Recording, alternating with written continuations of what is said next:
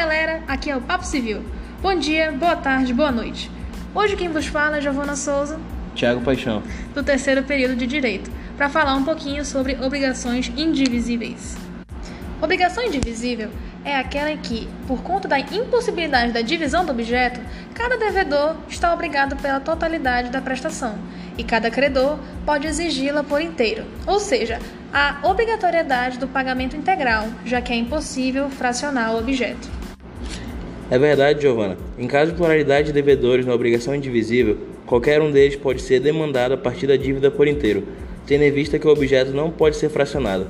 Sendo assim, aquele que cumpriu a obrigação subroga-se no direito de credor em relação aos outros co-obrigados, conforme o artigo 259 do Código Civil. Então, partindo desse princípio, nós temos as espécies de indivisibilidade. No caso da primeira, pode ser a indivisibilidade natural ou física, que, se, natu se naturalmente esse objeto for indivisível, não é possível que a obrigação seja divisível sem que se comprometa a substância da coisa. Um exemplo disso são naturalmente indivisíveis as obrigações de entregar um animal vivo, um relógio, um documento, uma obra literária, entre outras. Também existe a segunda espécie, legal. Nesse caso, mesmo que substancialmente a coisa possa ser dividida sem gerar prejuízo, existe alguma lei que impede que isso ocorra, seja por motivos de interesse social ou público. Alguns exemplos são a divisão de direitos reais, como o penhor, ou também a divisão da dívida de alimentos. E temos a terceira espécie, a convencional, que, mesmo que naturalmente e legalmente a divisão da, co da coisa seja possível, existem alguns casos nos quais as próprias partes decidem que o objeto em negócio não é divisível.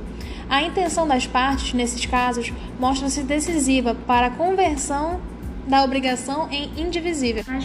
E essa estipulação pode se dar por contrato ou testamento. E por último, tem a espécie judicial.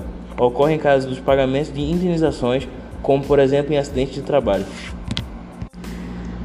Dito isso, há também a perda da indivisibilidade, que em si, essa indivisibilidade não foi criada por uma lei específica para que haja a efetivação da obrigação entre as partes, o que garante o cumprimento da prestação. Porém, a sua origem se deve à própria natureza da prestação. Portanto, a indivisibilidade só pode cessar se extinta a causa que lhe dá existência. Caso essa unidade infracionável ou indivisível da prestação seja substituída por outra passível de divisão, a indivisibilidade está cessada e a prestação pode ser cumprida por partes. A perda da indivisibilidade pode acontecer em razão de uma escolha de coisa divisível em alternativa à coisa indivisível, ou em razão de uma nova ação, ou mesmo em razão do inadimplemento da obrigação, transformando-a em perdas e danos.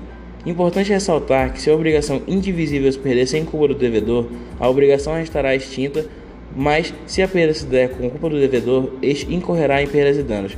Então é isso, galera. Esperamos que vocês tenham entendido. Até mais. Tchau!